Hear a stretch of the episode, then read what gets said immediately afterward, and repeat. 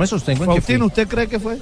Yo no, yo, creo que no. soy de los que pienso que la FIFA son los la FIFA son los que confunden a los árbitros.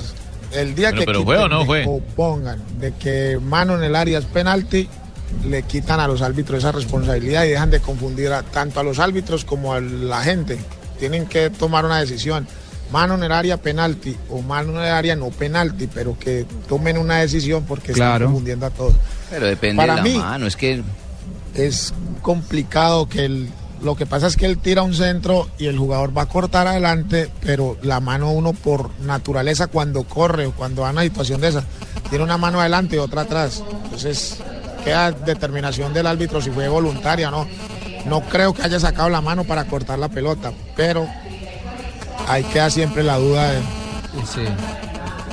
Coincido plenamente con Tino lo que decía, que mientras la FIFA no tome la determinación, en todo caso ese será un escenario superior, posterior, y lo vamos a hablar con Rafa Sanabria si la FIFA está estudiando, eh, que cualquier mano en el área, deliberada, intencional, casual, como sea, sea, sea mano. Mientras eso no ocurra, va a haber espacio para la polémica y para la disertación, para las distintas opiniones, Rafa. Es, es una propuesta que yo se la hice a la gente de la Comisión de Árbitros de FIFA desde hace rato. ¿Y qué le dijeron? Y, no, es, es muy complicado porque es que no es solamente de la Comisión de Árbitros. Aquí los que cambian el reglamento son unos señores, unos viejitos, con todo respeto de Barbarita, unos viejitos que son muy tercos. No, pero yo no estoy en esa comisión.